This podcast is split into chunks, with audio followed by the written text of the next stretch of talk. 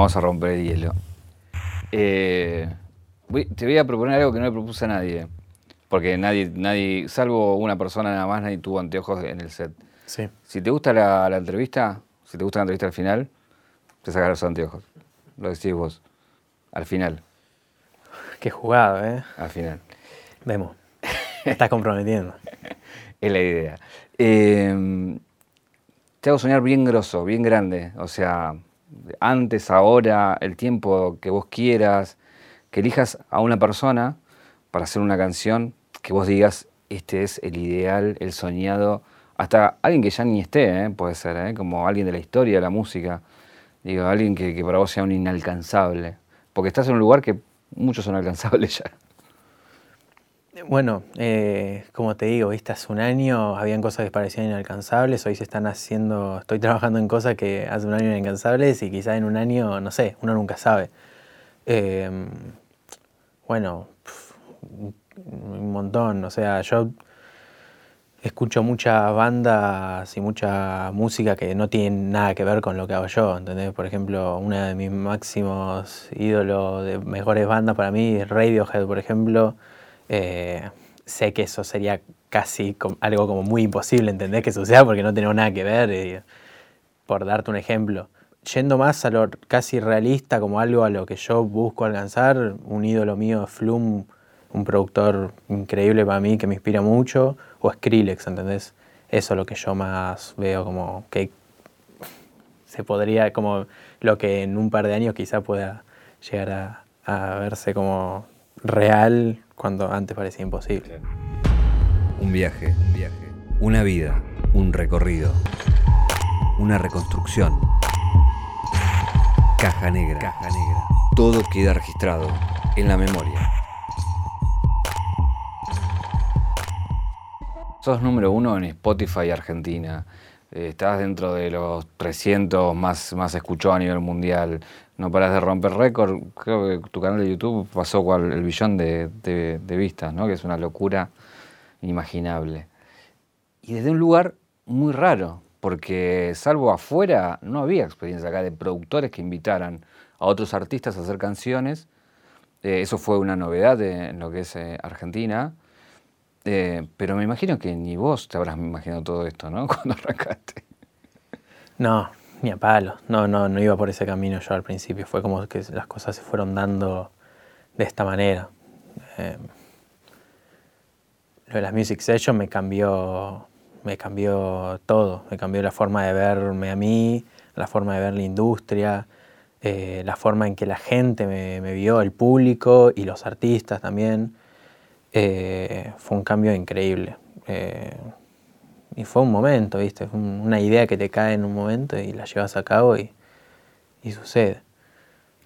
Eh, antes, antes de llegar a, ese momento y hablar de, las distintas cosas que fuiste haciendo, me interesa hablar de, tu relación con la música, cómo fue tu primer acercamiento con la música. Eh, ¿Cuál es tu primer recuerdo donde la música te pegó y dijiste, esto me va a acompañar creo que el resto de mi vida y a esto voy a estar muy cerca de esto, digamos, ¿no? Eh, el primer recuerdo que tengo de la música es que, bueno, en mi casa se escuchaba mucho, mucha música eh, de chico. Eh, mi viejo me ponía un montón de música, como te digo, todas las cosas Radiohead, PJ Harvey, cosas que eh, a mí me marcaron. Eh, después, cuando yo descubrí lo que era producción musical, me acuerdo que escuchaba producciones de música electrónica y no entendía. Yo pensaba que la música se hacía, viste, tocando, todos tipos tocando al mismo tiempo, lo grababan y iba. Y después cuando empecé a escuchar sonidos, viste, que eh, más electrónicos, voces como chopeadas y editadas, autotune, dije, uh, qué, cosa más rara. Eh, poner escuchando, no sé, Daft Punk, David Guetta, cosas que se podían escuchar cuando yo tenía 10 años, 11 años.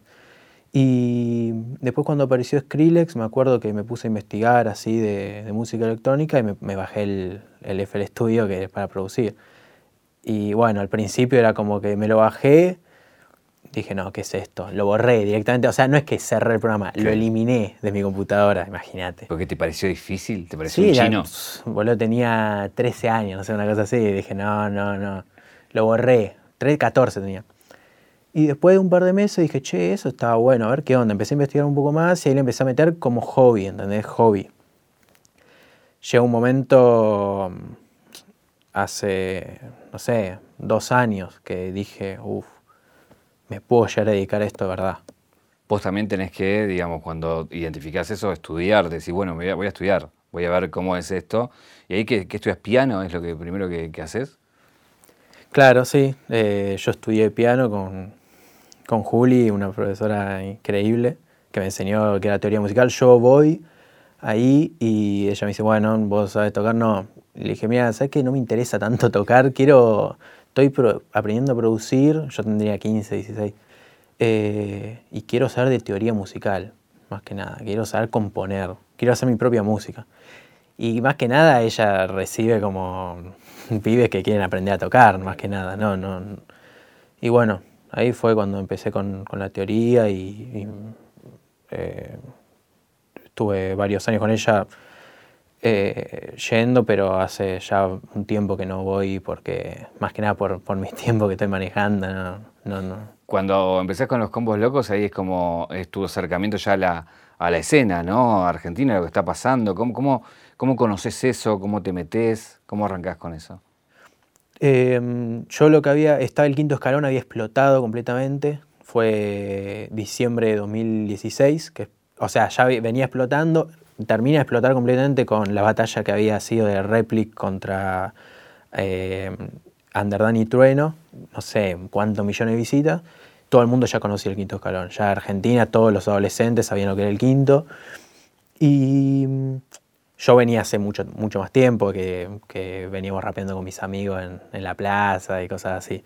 Pero fue como que fue un nuevo acercamiento que tuve yo con el rap porque yo apenas tenía, no sé, 14, eh, nos juntamos con mis amigos en la plaza, en el recreo, en el barrio, todo el tiempo estábamos rapeando, ¿entendés? Y después, más o menos 2015, ahí seguí más con la electrónica.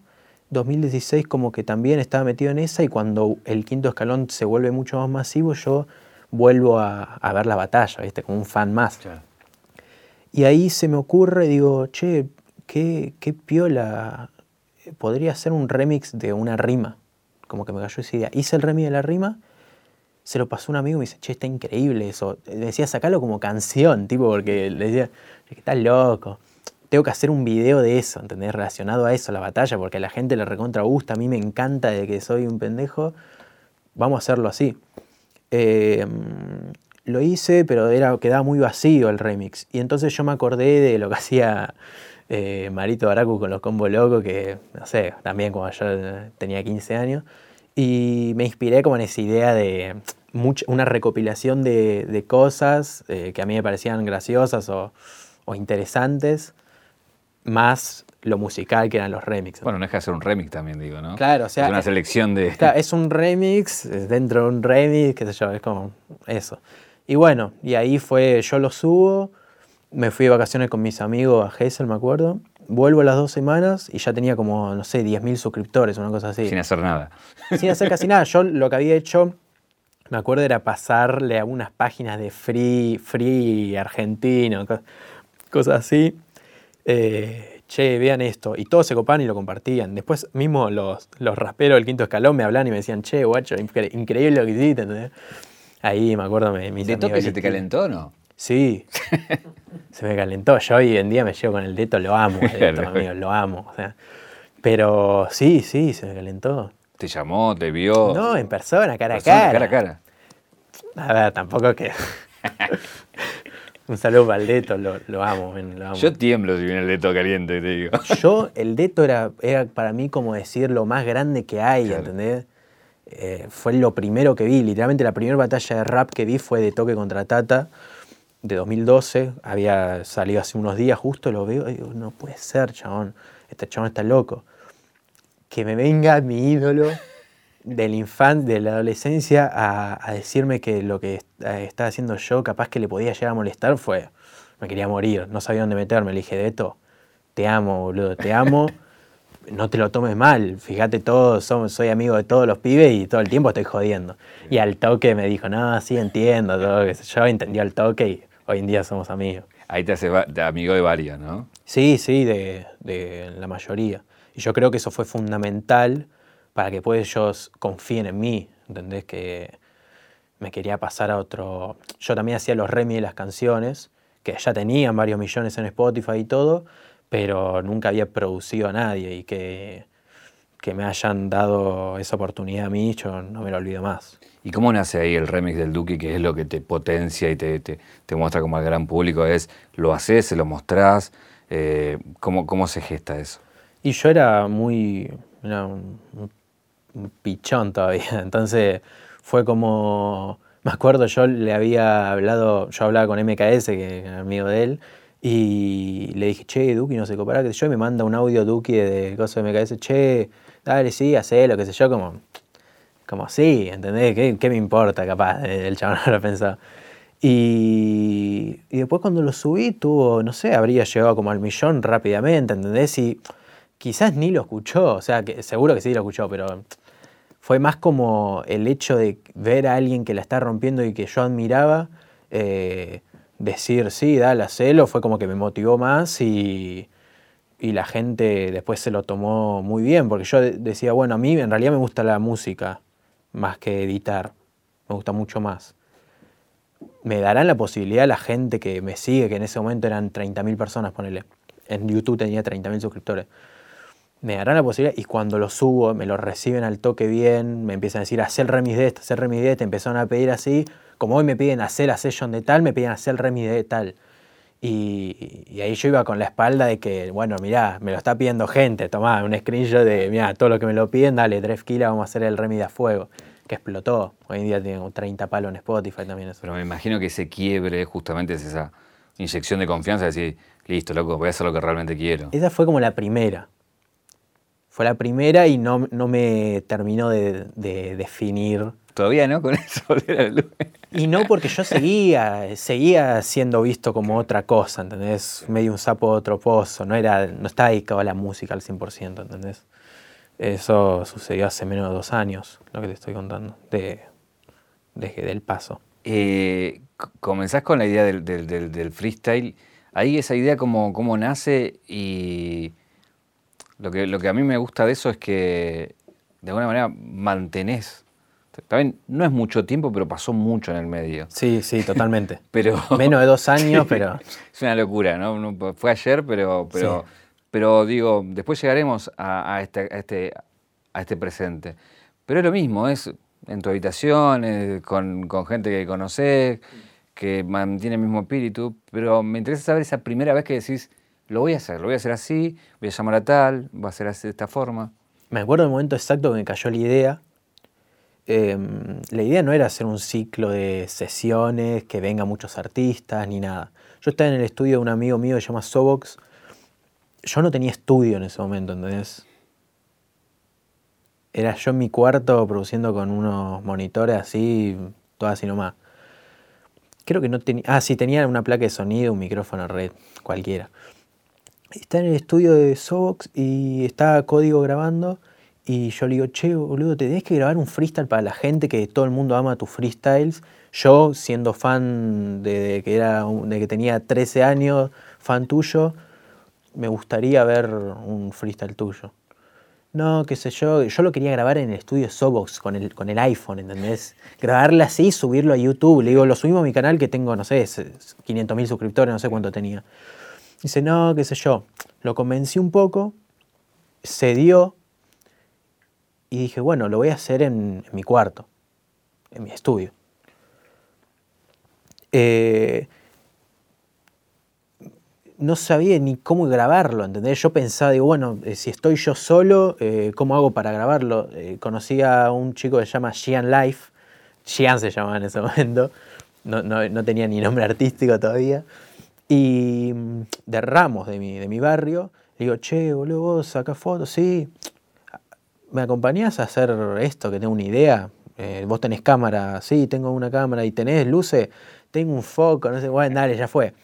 Vino Gian con, el, con un foco que tenía y salió la primera.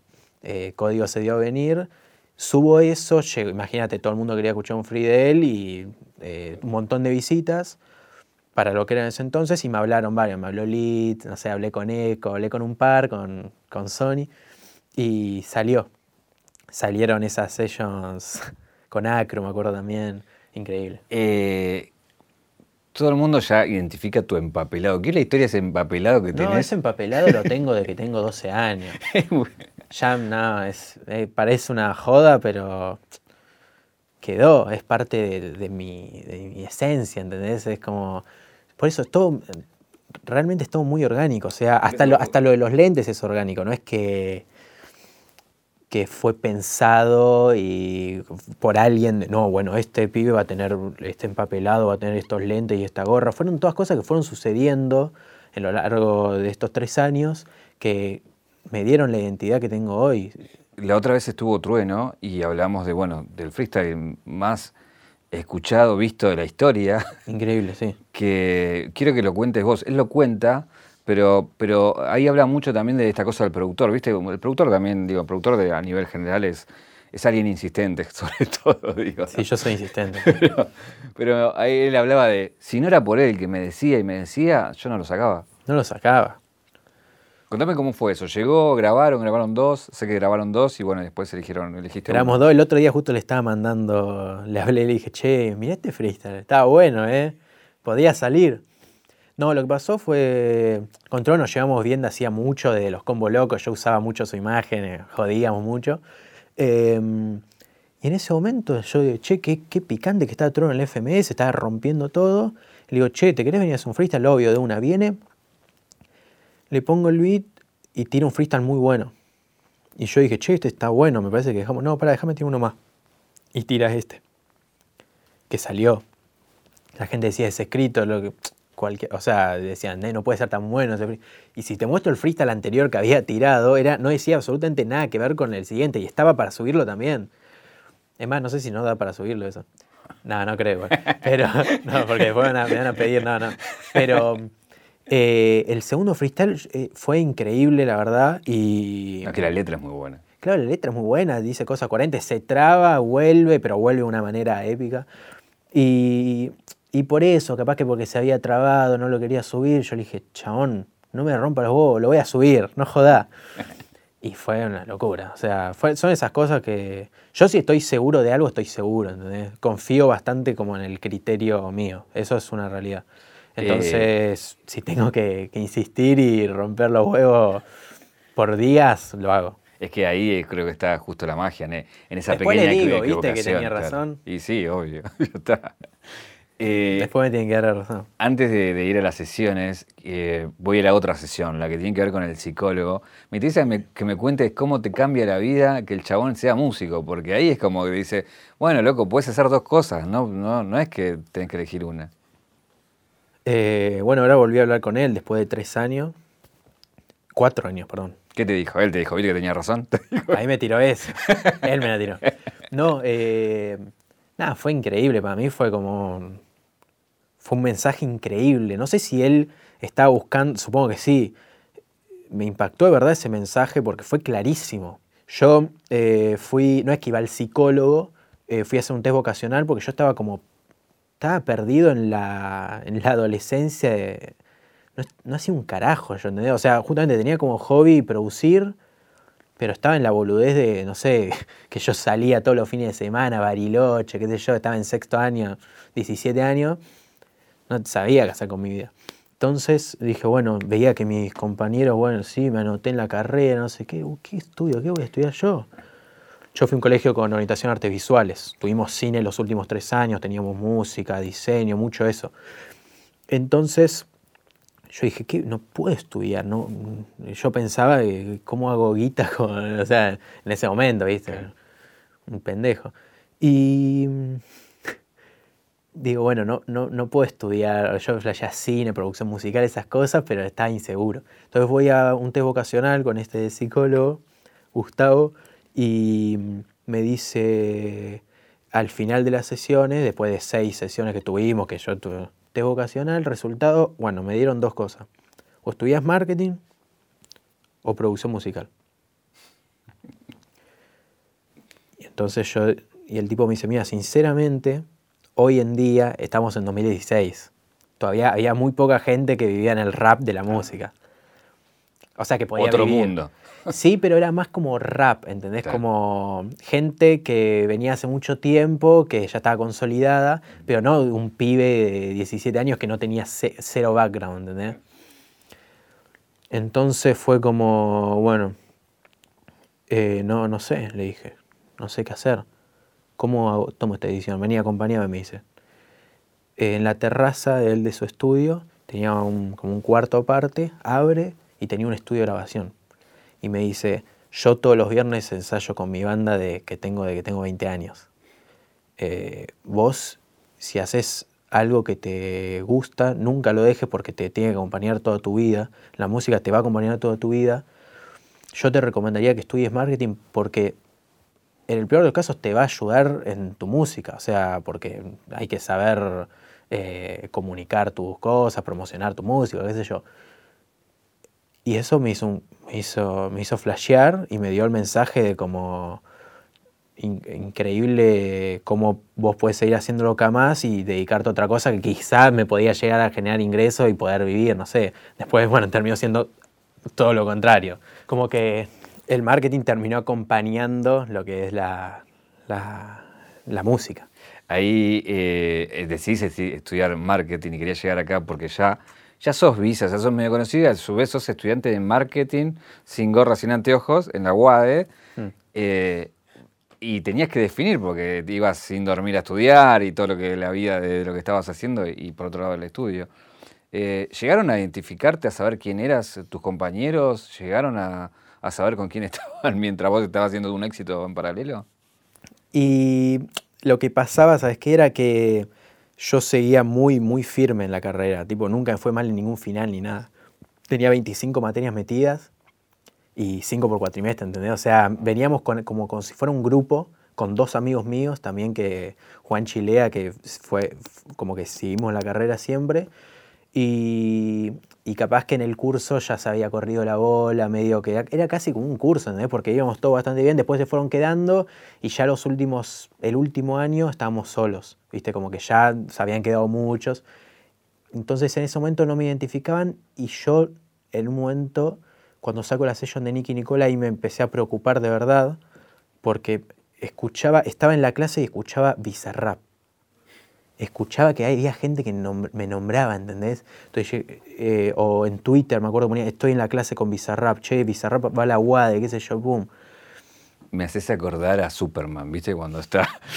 Entonces yo dije, no, me, me van a. Ahí empecé a flashear, me van a sacar foto en la. Me van a ver los ojos, me van a ver la. eh, Dije, no, la puta madre. Y bueno, eh, era una flasheada mía, porque después nadie me, nadie, me jodía, ni siquiera me pedían fotos. Y yo, justo cuando fue la explosión, tuve también que decidir qué hacía, porque de verdad no podía más. O sea, estaba durmiendo 3, 4 horas por día. Me, una vez me quedé dormido en una clase.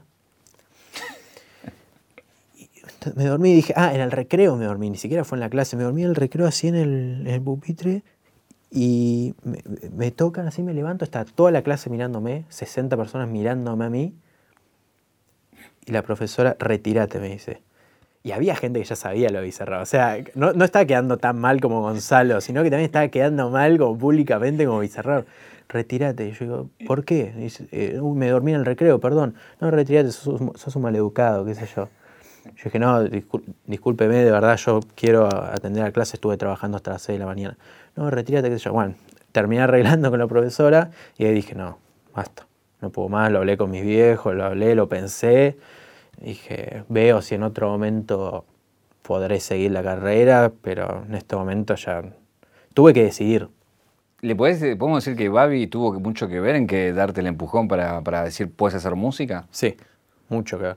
Porque yo le decía, él me, me llevaba piola con Babi y me dice, che, quiero ir a una de tus sesiones. Dale, de una. Yo no sabía que tiraba freestyle. Le digo, no, no tiro freestyle. Quiero hacer un tema. Digo, no, estás loco. ¿Por qué? Porque capaz que vos haces un tema, pero los demás no van a querer venir a tirar un tema a mi canal. ¿Por qué querrían venir a tirar un tema? Ese era mi pensamiento en ese momento.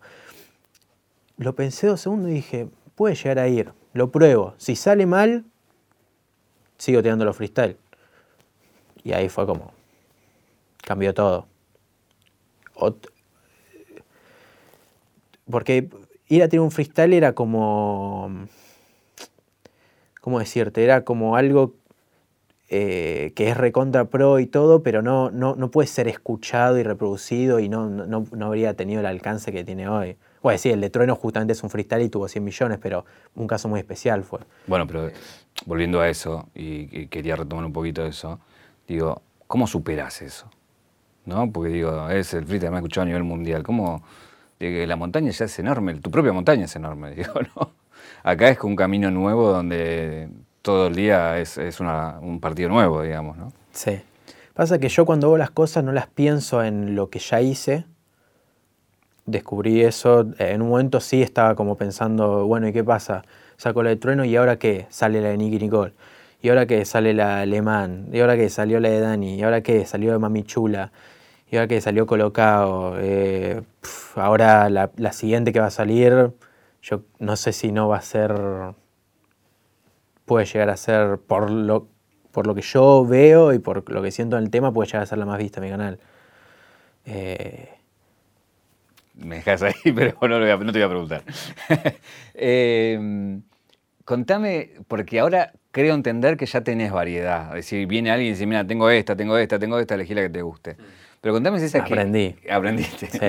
Esas que, que, tipo, la terminaste haciendo en el momento, como medio ya letra y música ahí medio en el momento? Y bueno, no sé, muchas. Eh, la primera, la del PK77 fue muy así, son las que más me divierten. La alemán también, eh, fue, bueno, pibe, Polimá, gente que viene de otros países, Don Patricio. Y tenían como, bueno, hoy grabo, mañana me tengo que volver a España, me tengo que volver a México. Bueno, vamos a hacer el tema, nos juntamos tipo 4 o 5 de la tarde hacíamos la canción cinco horas capaz entre que la letra, el beat, todo, que lo creamos en el momento, el beat en el momento, la letra en el momento y el video, lo llamaba Gian que todavía vivía en Ramos, ahora se mudó, venía en cinco minutos, grabémoslo. Y todo el mismo día, y eso a mí me encantaba. Hoy en día ya no se puede hacer más porque ya lo ve tanta gente que no puedo fallar. Pero en el momento era como más diversión de como estamos todos ahí, Vamos. es verdad que Paquito terminó escribiendo la. En el Uber, sí. En el Uber. Sí, sí, sí. De una. Sí, son esas cosas que tienen espontaneidad. Igual hoy en día sigue siendo así, porque yo cuando hago la canción quiero que la canción quede terminada el mismo día, por lo menos la letra y el beat, la idea. Después lo terminamos laburando, le damos un laburo más grande las siguientes semanas, pero me gusta que quede como la canción terminada en el momento, ¿entendés? Como que Después no puedes encontrar las mismas vibras que tenías en el estudio en ese preciso momento una semana después. No es lo mismo.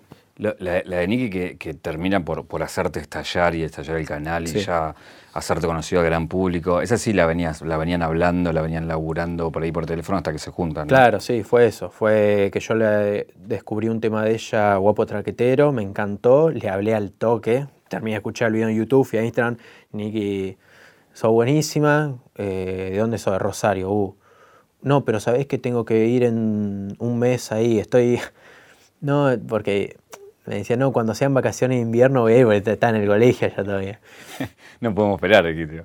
Bueno, dale. No, sí, sí, esperamos, fue en vacaciones de invierno, fue julio, no sé. Se vino acá dos semanas, qué sé yo, y grabamos un par de temas, grabamos ese, grabamos Plegaria, que después salió para su disco. Y bueno, después ya tuve una relación con Nicky que me llevó increíblemente bien personalmente. Y encima en el estudio hay una alta conexión. Y que en realidad fue también promo para mí, porque fue la primera chica en mi canal. Fue como todo un acontecimiento, qué sé yo. Y fue lo que nos hizo explotar a ambos. No es que solo explotó ella, exploté yo también en ese momento. Eh, recién hablabas de Trueno, eh, Nicky y Nicole hacen un tema después en el disco de Trueno que es Mami Chula, que llega a 33 a nivel mundial. O sea, ya es un, se conocen en mi casa ellos, en mi estudio. Eh, Recreame esa escena, ¿cómo es esa escena? Fue, eh, empezó en diciembre del año pasado, Trueno me dice, estoy preparando un disco, tenés que ser parte, Visa. O sea, Trueno y Visa, quiero que seas parte de mi disco. Obvio. Dale, ¿qué hacemos? No sé, no tengo idea. Vos hacemos un beat. Bueno, debatimos varios meses, qué sé yo. Llega febrero de este año, 2020, y le digo, Trueno, bueno, juntémonos, dale. Él como que tenía más o menos la idea, me había dicho, pero no, no sabía. Y yo hago el beat de, Mami Chula, los primeros acordes, viste, como... Y no me cebaba tanto. Llega Trueno, eh, casi lo borro, literalmente casi borro el proyecto porque no me ceba. Y justo me avisa Trueno que estaba viniendo, dejé el proyecto ahí, viene y me dice, y le, ¿qué estás haciendo? A ver, no, es una mierda, a ver, pone play, pum, le pongo play y al toque ya sacó el, estribillo, como Paco la hizo todo eso. Y le digo, che, le digo a Nicky que venga. Eh, tenía como el pensamiento que podía llegar a hacer con ella la canción. Sí, dale, pum, cae Nicky. Y se conocen ahí. Después hicieron la letra, nada que ver, o sea, no. La primera vez que se veía ni, ni siquiera era como con ningún tipo de intención de, que, después terminó siendo novio, o sea, ¿entendés? O sea. Me mata que, que Trueno te haya dicho que no, y vos dijiste, no, no, este tema va, y Mami Chula, Trueno te dice, no, no, este va. Mal, no lo había pensado así, es verdad. Totalmente, sí. Y bueno, qué sé yo, no sé, me la devolvió. Así, así son las cosas, así pasan las cosas. Em, ¿Qué pasa con aquellos que vienen por ahí de lejos y dicen... Eh, tenés que ir a Ramos. O sea, no es que. O sea, un chavo. Varios se perdieron. Claro, me imagino. Varios se perdieron.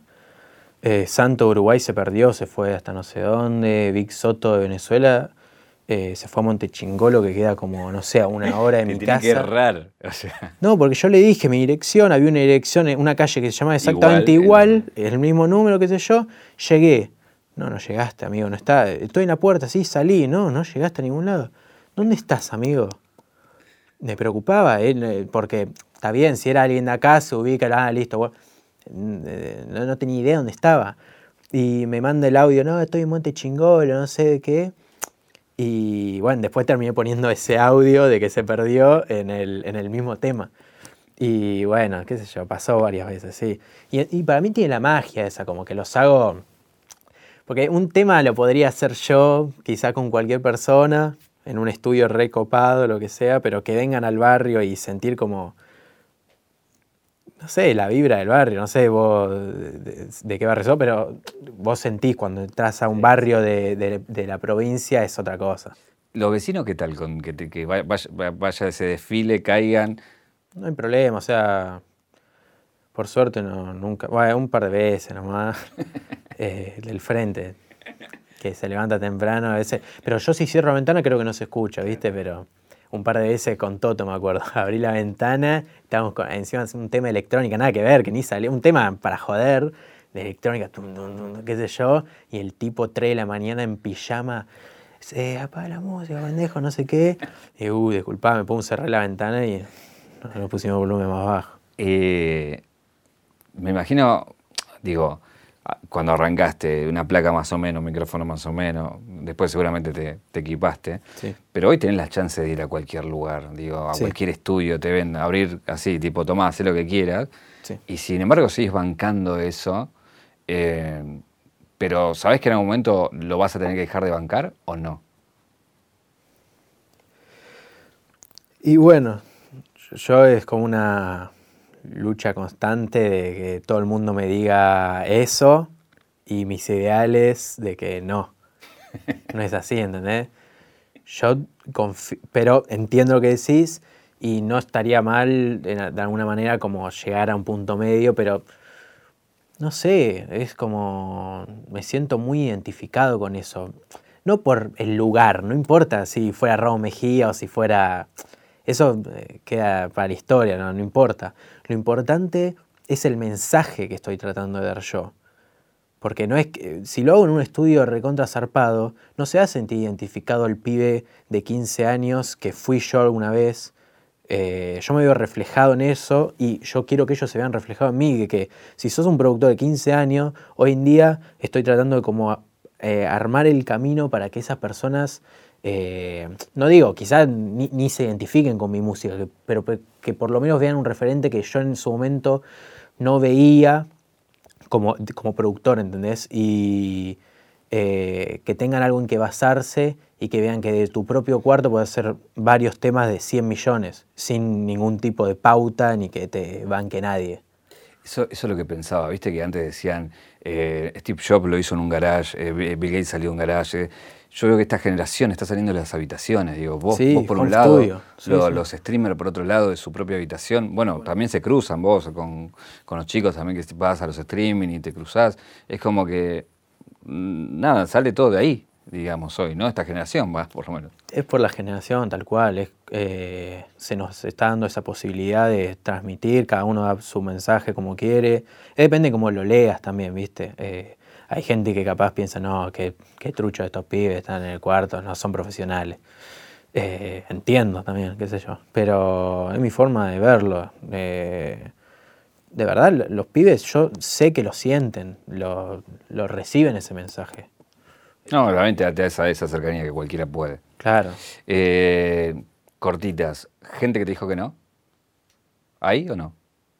Sí, pero no, no importa. Entiendo, por esto que te digo, el timing, que yo estoy como afilado con el timing. eh, entiendo a la gente que me ha dicho que no en su momento, eh, porque en este momento yo también he tenido que tomar decisiones y tener que decir que no, pero no por, por no querer trabajar con una persona, porque yo estoy abierto a laborar con cualquiera, sino porque tiene que la colaboración para mí, eh, en una Bizarrap Session, por ejemplo, tiene que ser en el momento indicado, ¿viste? Como que se, que todo se haya dado como para que pase en ese momento. Poner a Saramay, yo lo conozco hace como dos años, y habíamos hablado hace como dos años, pero yo le dije, espera un toque, espérame, terminó pasando como dos años, un año y medio, no me acuerdo, pero un toque vamos a hacerlo en el momento indicado. Lo sacamos en el momento indicado y tiene como, no sé, 40 millones, explotó todo, todo el mundo escuchó. Entonces entiendo a la gente que en su momento me ha dicho que no, y no hay resentimiento, ni tampoco, ni loco, al contrario, les agradezco. ¿Hay alguien de otro género que te, de la música argentina que te interesaría colaborar? Como decís, esto, lo- esto lo- con este lo haría. Sí, tengo una ahí en mente, pero no la puedo quemar así, no la puedo contar, porque eso va a ser una bomba y ya estoy hablando, ya está todo hablado, no está el tema, Ah, ok. pero está hablado. Pero no te la puedo. Después cuando lo vean van a- se van a dar cuenta y cuando ya sea un hitón y todo el mundo esté cantando van a- pero no la puedo tirar. Yo soy, sabes que soy muy Obvio, misterioso con obvio, eso. obvio. ¿Dónde te llamó la atención que llegaste y decís, mira dónde llegué, mira quién habló de mí, mira dónde me están escuchando? Y fue muy flashero. Yo estaba muy asustado en la EDC México, que es uno de los festivales más grandes de- del mundo de electrónica. Y yo estaba ahí, me habían invitado ahí. Y yo estaba muy asustado antes de subir, ¿entendés? Porque había visto, eh, estaba tocando David Guetta, eh, tocaba después mío, no sé, David Guetta, estaba Tiesto, Armin Van Buren, Diplo, todos mis ídolos. Y tenía que tocar yo, ¿entendés? Eh, tenía que hacer un set yo en México. Y estaba así asustado, estaba en el camarín, salgo del camarín y empiezo a escuchar Bizarra, Bizarra, Bizarra, cada vez más fuerte, Bizarra, Bizarra. Y fue como, eh, después subían como 30.000 personas, no sé cuánto habían, y fue como, perdí todo tipo de vergüenza y nervios en ese momento.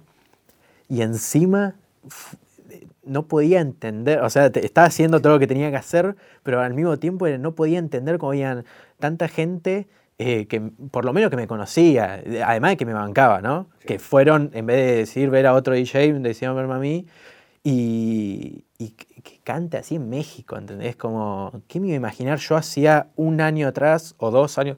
Un año atrás no me lo imaginaba, dos años atrás menos, tres años atrás cuando estaba con el psicólogo ahí en, eh, con la sesión que me diga, seguí con la música, estudié esto, pero seguí con la música, ¿entendés?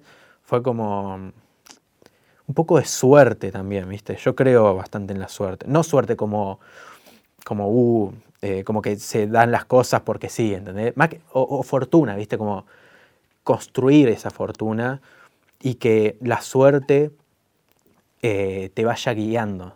Si haces las cosas bien, la suerte te va, te puede llegar a ayudar o te puede no ayudar, ¿entendés? ¿Qué ves de acá adelante? Eh, es muy difícil pensarse, ¿viste? Sobre todo en este contexto particular que tenemos, mucho más. Pero, así como decías recién, tres años y me decías, ¿qué, ¿cómo? Te digo, no. Hoy sí te digo, no sé, dos años, tres años. Y es como es. No sé. eh, a veces me siento como. como si fuera un libro de, de Julio Verne, ¿entendés? Como de que cosas que parecen imposibles se terminan dando. Entonces, no sé, capaz que te digo algo que parece una locura y termina sucediendo. Realmente, te soy sincero, no sé dos o tres años. Pero yo lo que pienso es ir haciendo música, y, lo que sí innovar, eso sí va a ser muy importante como para que no quedarnos.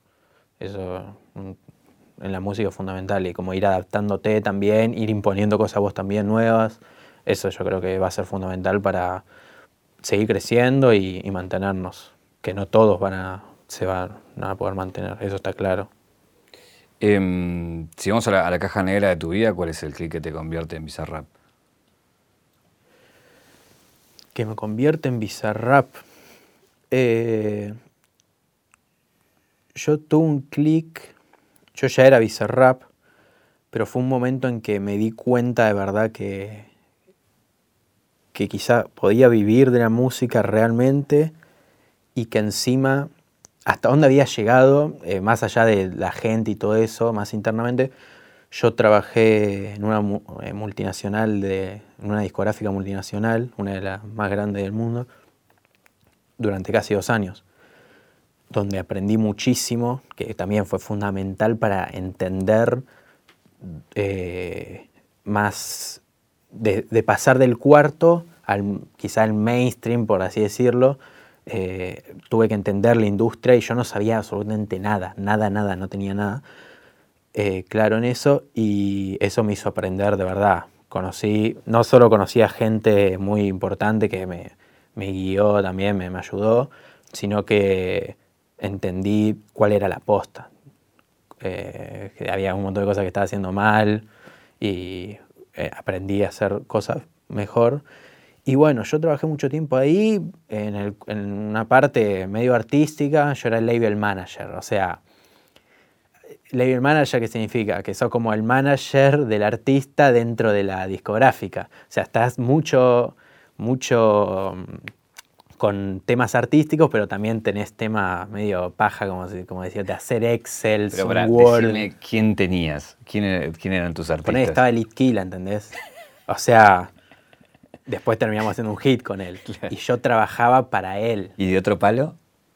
No, porque en ese momento fue como que a mí me llaman. Ah, ¿Por qué me llaman? Porque era un pibe de 18 años que estaba en la UAD estudiando marketing. O sea, tenía, podía ya cumplir un horario, ¿entendés? Por lo menos. Y que me había tirado. Ah, había tirado un remix de Drefkila que, estaba firmado con esa, que está firmado con esa compañía. Y me llaman en realidad para firmar el release de que, de que ese tema era de ellos, en realidad yo había hecho un remix. Y ahí me conoce, qué sé yo, bueno, termino firmando, eh, termino trabajando con ellos. Eh, y pasé como a hacer, qué sé yo, una, una no sé, nota de crédito, eh, o sea, rendía gasto, también esas cosas, hacía Excel, Word. Y un día para el otro yo venía haciendo lo mío, venía haciendo lo mío, como que empecé a sentir, ¿viste? un día me, llama el presidente, me, llama a una reunión el presidente de la empresa de la, casa matriz de, Miami, ¿entendés? Como, bueno, eh, me querían firmar, ¿entendés? O sea, vos eras empleado de ellos, pero te llamaban para que firmar como artista. Y ahí fue como que yo estaba recontra angustiado porque yo en realidad era como, mi mensaje era el el pibe que, va a, cualquier lado, que llega a otros países desde su estudio sin discográficas, ¿entendés? Y entonces, y de ahí esa discográfica, después me empezaron a llamar de otras discográficas, de las que ya sabes, las, más grandes. y, y, eso yo creo que fue el clic como de, de que era un empleado de un lugar y de la nada cambió todo tan radicalmente que me querían filmar como artista desde, desde Miami, ¿entendés? Y fue... Nada, fue ahí que yo caí. Y, y bueno, después hablamos y fue como, entendieron el mensaje que yo quería dar, hoy me llevo muy bien. También tuve que dejar de trabajar ahí porque no me alcanzaba el tiempo, pero la verdad que yo los quiero mucho y, y estoy, estoy agradecido con todo, ¿viste? No, yo estoy agradecido con toda la gente que se me cruzó en el camino. De una caja negra tengo algo acá adentro. Sí. algo que mucha gente se pregunta. Te voy a mostrar. Mira quién tengo acá. Sí. un capo. ¿Qué podemos decir de él? Que es un capo. Él tiene mucho. Uno de, las personas más importantes del género que haga que, esto suceda ahora. Hablando del, del trap, ¿no? Él, ICA también, son gente que como muy fundamentales en el género trap como para que hoy todos podamos estar en esta situación, los que estamos acá. Para que venga estoy, la... estoy agradecido con él desde ese punto, ¿entendés? Eh, no- directamente no me, quizá no me ayudó en nada a mí, pero le debo muchísimo. Todos le debemos mucho. ¿Es cuestión de tiempo la sesión con él? No lo sé, yo no, lo, no le. Al Duco, yo lo quiero, ¿entendés? Yo es una persona que, que, por lo que lo conozco, nos hemos juntado siempre que, que nos vemos, estamos la mejor, hablamos por Instagram un montón, por WhatsApp. Yo no. Él tiene sus pensamientos. eh, yo siempre trato de convencerlo igual, ¿eh? Yo cada, cada tanto le, le tiro. Che, dale. Pero él, él tiene mucho timing también, él sabe, él sacó lo que tenía que sacar en el momento que tenía que sacar. Entonces, yo sé de timing, pero él sabe más. O sea, él ganó el quinto escalón para sacar su canción, gana el quinto escalón, saca el tema, el primer tema de trap con un millón de visitas de Argentina fue él, ¿entendés? Entonces, si no la quiere, si no la quiere sacar, eh, está en todo su derecho y lo recontra banco. Pero si sale, va a salir en el momento indicado. Está acá. Hoy, ¿cómo lo convences? Trato de convencerlo siempre, decís. ¿Hoy con qué lo convences? Pasa que, mm, porque es el duco, ¿viste? Le, insisto, porque es, es histórico. Si no, yo no, no le insisto a nadie. Es como, ¿lo vamos a hacerlo? No. Bueno, no importa, sin rencores. Hago otra, pero el duco es como, yo la, la- la quiero hacer también. Eh, no sé, yo no, no, no quiero convencer a nadie tampoco que no quiera hacer algo, ¿no? Obviamente, ni en pedo. Pero yo creo que quizás con el tiempo, el tiempo dirá, ¿no? Eh, ¿Hay alguna pregunta que no te hice que te hubiera gustado que te haga? Eh, ¿De qué color tengo los ojos? No me voy a sacar los lentes, no puedo. Me quemo. es el personaje.